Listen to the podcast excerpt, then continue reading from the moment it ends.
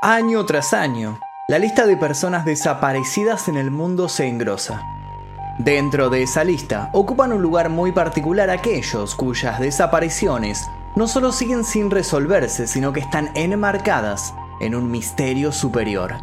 Estos casos, donde la conexión entre las supuestas pistas brillan por su ausencia, desvelan y obsesionan a los investigadores, que no pierdan la esperanza de que en algún momento un detalle que se asumió insignificante de pronto tome trascendencia y se convierta en la excusa ideal para reabrir un expediente polvoriento. El caso del niño de Somosierra pertenece a ese grupo de casos irresueltos y enigmáticos cargados de especulaciones. Más de 35 años pasaron desde que apareció por primera vez en los periódicos rápido tuvo trascendencia global y no tardó en convertirse en una de las desapariciones más misteriosas de toda Europa. Antes de comenzar les pido por favor que dejen su like, se suscriban si todavía no lo hicieron y activen notificaciones. Además los invito a tocar el botón que dice unirse aquí debajo para acceder a la membresía que les va a permitir ver estos videos sin censura, sin publicidad y 24 horas antes que el resto. Además su nombre va a aparecer al final como forma de agradecimiento. Comencemos.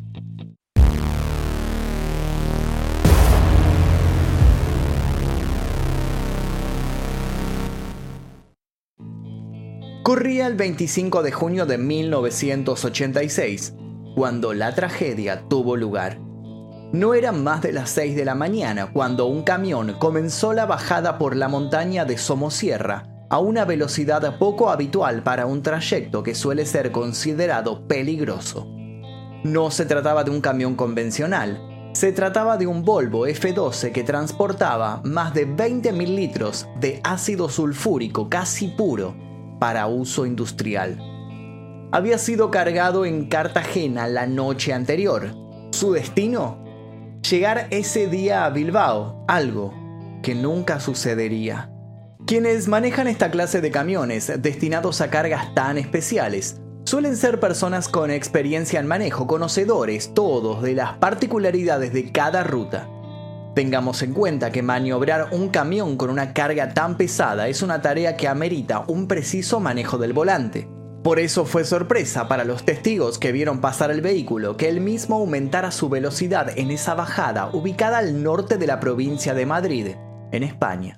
Con una intrepidez más que temeraria, el Volvo F12 adelantó a otro camión en el mismo carril. Luego, se acercó peligrosamente a un segundo camión y llegó a tocarlo desde atrás. El camión empujado en una maniobra desesperada que buscaba evitar que las cosas se salieran de control, decidió salir de la carretera no sin poner en riesgo su integridad. El Volvo F12 también pasó a una camioneta rozándola. ¿Qué es lo primero que pensaron todos? Lo evidente, que el camión que transportaba tantos litros de sulfuro se había quedado sin frenos ¿Cómo explicar sino que llegara a 140 km por hora en esa pendiente? Los testigos sabían que llegado a ese punto solo un milagro podía salvarlo del desastre. Pero no era un milagro lo que iba a suceder ese día. Un camión apareció de repente y para el Volvo F12 la colisión fue inminente. Ruido de neumáticos chirriando, cristales rotos, el choque detiene al bólido generando un peligroso derrame sobre la carretera.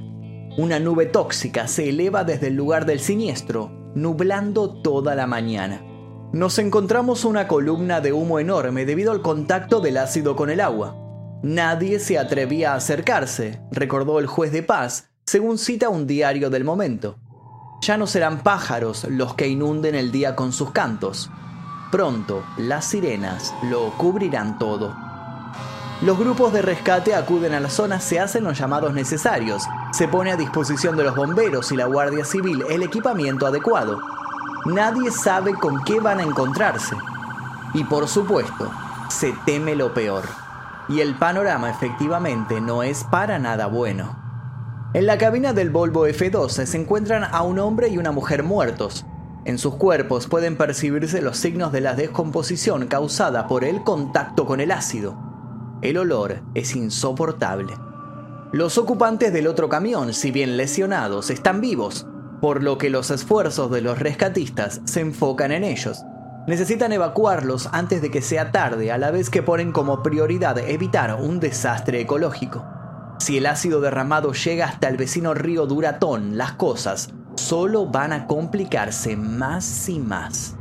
Por eso deciden volcar arena y cal sobre el corrosivo contenido que no deja de salir del tanque del camión. Pasan tres horas de angustia, trabajo en equipo, sacrificio. Los medios buscan acercarse, la Guardia Civil acordona la zona y promete dar información cuando todo se calme. Los cuerpos que iban dentro del Volvo son trasladados y fácilmente identificados. Llevan documentación en sus bolsillos. Se trata de un hombre y una mujer. Por un lado, el propietario del vehículo, Andrés Martínez, un camionero de Fuente Álamo, Murcia, con él viajaba su esposa, Carmen Gómez. Ese mediodía a un agente se le asigna la difícil tarea de llamar a los familiares de las víctimas para dar la terrible y triste noticia. El hombre se comunica con la madre de Carmen. Al enterarse del suceso, como es de esperarse, la mujer rompe en llanto. Lo que no era de esperarse es lo que dijo a continuación. ¿Y el niño? Por favor dígame que el niño está bien. El agente queda anonadado. ¿A quién se refería la mujer cuando hablaba del niño? Con cautela hace la pregunta. La mujer, entre sollozos, explica que con Andrés y Carmen viajaba el hijo de ambos, Juan Pedro Martínez. El agente cuelga y llama a sus superiores para avisarles que a pesar de lo que habían creído, la situación no estaba controlada. Así nacía el caso del niño de Somosierra. Juan Pedro Martínez era hijo único y tenía 10 años. En otras ocasiones ya había acompañado a su padre, pero insistía en participar de un viaje más largo. Su padre le propuso un trato. Si su desempeño estudiantil era el adecuado, iba a poder acceder a ese beneficio. El camión Volvo F12 había sido adquirido no hacía mucho por 5 millones de pesetas. La granja que había montado la familia no había resuelto un buen negocio y Andrés había tenido que volver a la carretera. El niño no precisó que le repitieran el desafío. Se puso manos a la obra y en los meses consiguientes no hizo más que conseguir buenas calificaciones en todas las materias. Sus profesores incluso lo felicitaron por su esfuerzo y dedicación. Andrés, hombre de palabra, revisó las sobresalientes notas de Juan Pedro y con orgullo le dijo que se había ganado con creces esas vacaciones fuera de Murcia que siempre había deseado. Todo esto se pudo reconstruir gracias a declaraciones de los tíos y abuelos del niño, pero entonces, ¿estaba Juan Pedro dentro del Volvo el día del accidente? Las pericias se intensificaron. El examen en la cabina encontró cassettes con música para niños en el estéreo. También encontraron ropa de niño en la parte trasera y debajo de uno de los asientos. Las evidencias eran claras. Juan Pedro había estado ahí, pero ¿dónde se encontraba ahora? Los investigadores se apresuraron a elaborar hipótesis. Es sabido que las primeras horas luego de una tragedia son fundamentales para tratar de reconstruir los hechos del modo más genuino posible. No se imaginaban que estaban frente a un caso que tiempo después terminaría agotando hasta la Interpol. Una de las primeras especulaciones fue la siguiente. El niño viajaba sin cinturón. Durante el impacto había salido despedido del camión y luego el vehículo había volcado sobre él. La idea era escalofriante, pero explicaba por qué no lo habían encontrado. Rápido llegó a la zona una grúa que con movimientos precisos levantó el Volvo. ¿Y qué encontraron debajo? Nada. Otra idea ganó terreno de inmediato. ¿Y si al momento de volcar arena y cal el cadáver había sido pasado por alto y accidentalmente lo habían enterrado? Trajeron palas, más máquinas, empezaron las desesperadas excavaciones, pero nuevamente fue todo en vano. Sin embargo, sí dieron con otro indicio del pequeño en el lugar. La suela de uno de sus zapatos apareció en los restos, para terminar de consternar a todos, como un macabro souvenir. Los medios fueron los primeros en sugerir que quizás el ácido sulfúrico había desintegrado por completo al desafortunado Juan Pedro.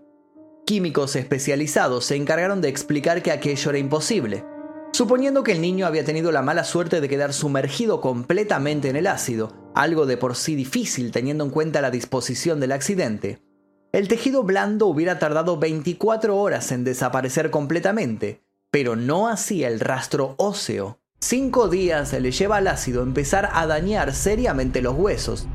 Conclusión, no había chances de que el ácido borrara todas las huellas del niño. Varios grupos de la policía, estudiantes y militares peinaron la zona suponiendo que quizás el pequeño había caído por el barranco. Quizás los animales salvajes habían arrastrado el cuerpo. Otra vez, ninguna certeza en el horizonte. Pero entonces el tacómetro del camión había sido recuperado intacto y nueva información salió a la luz información por demás desconcertante. Un tacómetro es un dispositivo que sirve para realizar una medida de la velocidad a la que gira un motor. Esta medición se realiza en revoluciones por minuto. El tacómetro del Volvo reveló que el camión había hecho las paradas programadas en Venta del Olivo, las Pedroñeras, en una gasolinera cerca de las 3 de la mañana y en la Posada Aragón, a principio del paso de montaña, a las 5.30 del día en el que ocurrió el accidente. Los trabajadores de la posada fueron interrogados y uno de los camareros, con una prodigiosa memoria, alegó no solo recordar a la familia, sino lo que los tres habían pedido al pasar por allí. Los adultos, sendos cafés, el niño, una porción de torta. Por tanto, hasta ese momento, por lo menos, el viaje transcurría con cierta normalidad. Otra vez los detectives e investigadores se encontraban ante un callejón sin salida, hasta que un análisis más minucioso del tacómetro echó luz sobre un inusual hecho. En la ascensión de la montaña, el Volvo había hecho 12 paradas muy breves, la más larga de 20 segundos de duración. Una minuciosa revisión dejó constancia de que no había atasco en el tráfico en ese momento. ¿Por qué había parado entonces tantas veces el camión? ¿El vehículo estaba mostrando algún desperfecto? ¿Andrés, el conductor, estaba sospechando que algo no andaba bien? ¿Eran esas 12 paradas la prueba de que había alguna falla a nivel técnico? Se evaluó esa posibilidad, hasta que un examen del camión dictaminó contrariamente a lo que todos habían asumido, que al momento del accidente los frenos del camión funcionaban a la perfección. Tiempo después, sin embargo, esto se desmintió y se crearon nuevas versiones cruzadas. Nuevas preguntas surgieron.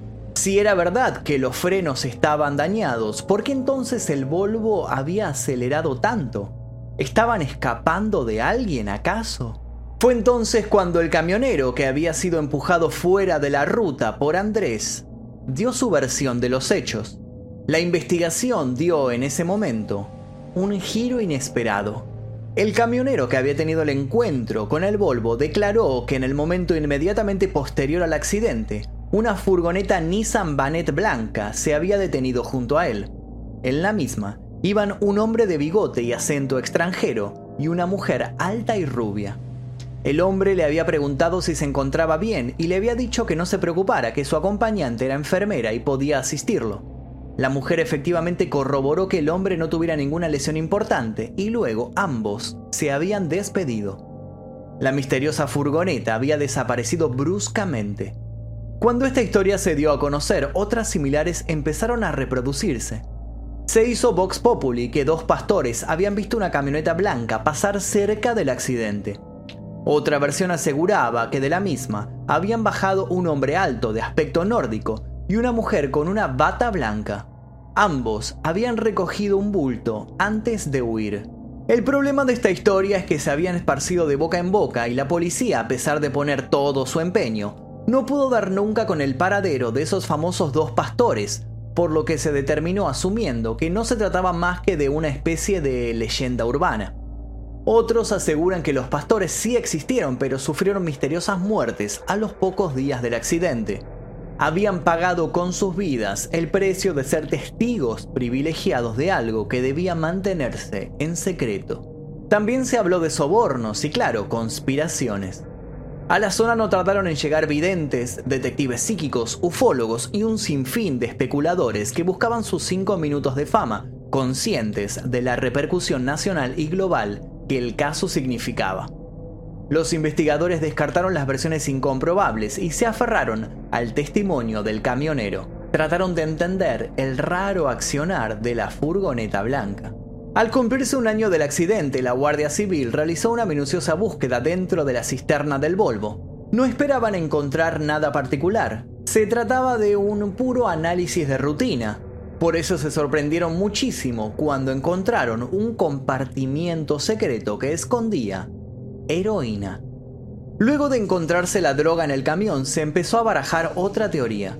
La familia había sido víctima de un encuentro azaroso con unos narcotraficantes de la zona.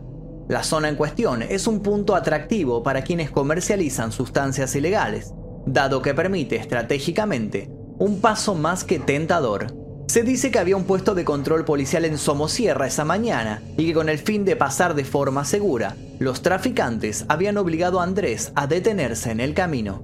Le habrían hecho la propuesta de llevar la droga por ellos, sabían muy bien que un camión de esas características estaría libre de la vigilancia policial. Andrés se habría negado y entonces el niño había sido secuestrado, lo que había terminado en una persecución fatal y a toda velocidad, con los resultados ya sabidos. En otra hipótesis similar, el niño habría sido retenido por los narcos en el trayecto de su vida. Lo habían metido a un auto y le habían dicho a Andrés que si lo quería volver a ver con vida, iba a tener que seguirlos. A su vez, otro auto, una furgoneta blanca, los seguía por detrás. Sin tener más opción, Andrés había hecho lo que los malhechores le exigían. En el camino se había encontrado con el mencionado control de la Guardia Civil, que los había tomado por sorpresa. Sin tiempo para avisar a Andrés, los narcos del primer vehículo se habían dado a la fuga, abandonando la heroína y llevando consigo su garantía, Juan Pedro. Andrés, desesperado, había iniciado la persecución hasta chocar, la furgoneta blanca lo alcanzó y en ese momento vieron al camionero que había sido empujado fuera del camino. Habían hablado con él solo para distraerlo y ver si lograban recuperar su mercancía, cosa que no había ocurrido. No se pudo precisar que el Volvo siguiera a alguien, pero tampoco se negó la posibilidad de que algún vehículo fuera pasado por alto por los testigos circunstanciales.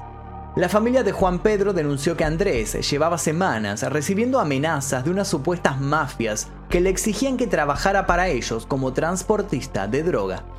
Alegaron que muchos camioneros se encuentran en situaciones similares. Tíos del niño sugirieron que el hecho de que Juan Pedro acompañara a sus padres pudo responder más a un intento del matrimonio por protegerlo llevándolo consigo que a un premio escolar. Los negocios de Andrés fueron puestos bajo la lupa, pero no se lo pudo asociar con ninguna actividad criminal.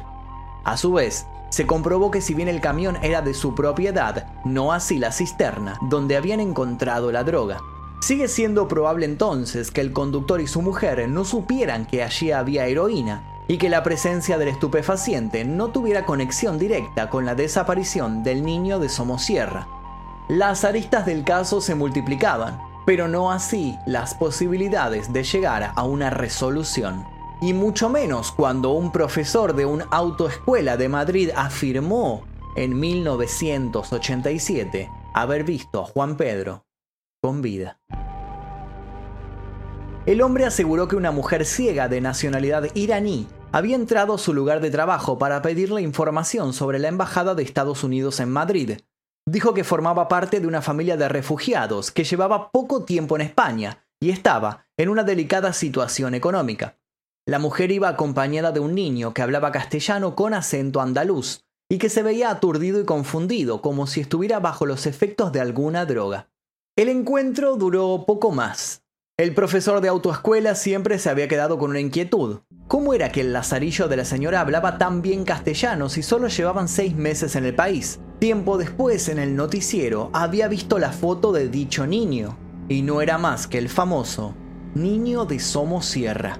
El hombre se contactó con la familia del niño y con la policía, pero ni uno ni otro le dieron mayor trascendencia.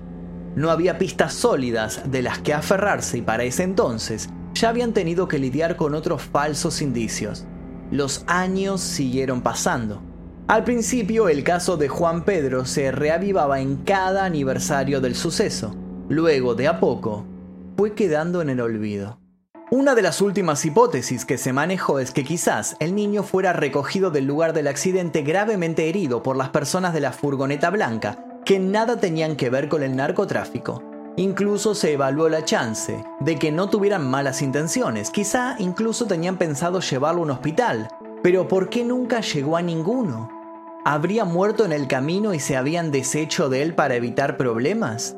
Los familiares de Juan Pedro sostienen que el pequeño fue secuestrado y no pierden la esperanza de algún día saber de él.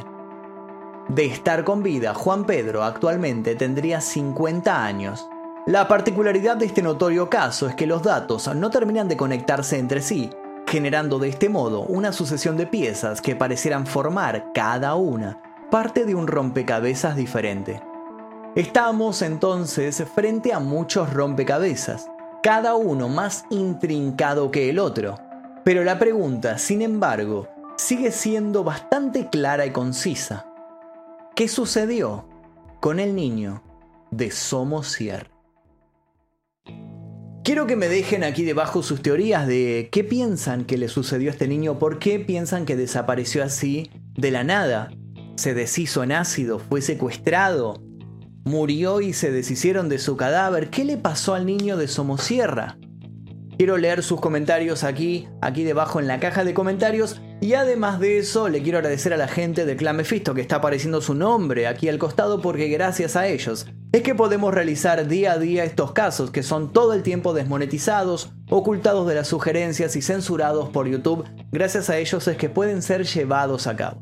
Si quieren aparecer en esta lista, les dejo el botón aquí debajo que dice unirse, tocan ahí y simplemente se suscriben y nos ayudan muchísimo a seguir adelante con este canal. Sin nada más que decir, yo me despido, les dejo un par de sugerencias para que sigan haciendo maratón. Mi nombre es Magnus Mephisto y esto fue La Historia Real.